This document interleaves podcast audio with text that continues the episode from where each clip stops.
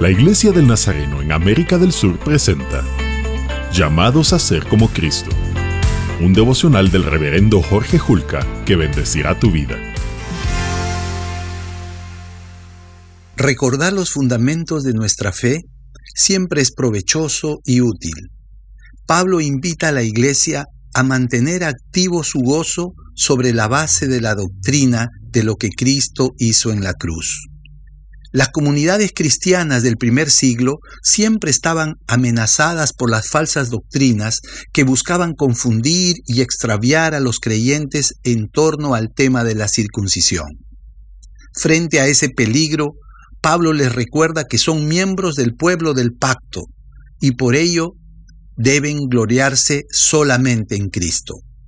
En nuestros días, en tiempos de globalización, también somos invadidos por enseñanzas alejadas de la sana doctrina.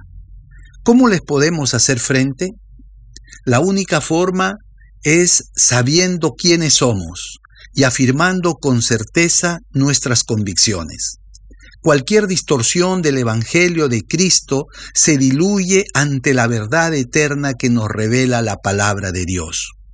Por ello, debemos leerla, conocerla y sobre todo ponerla por obra.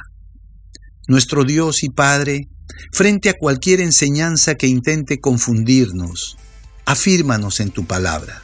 Solo ella es la verdad que necesitamos, llene nuestra mente y desnude cualquier mentira que intente apartarnos de tus caminos.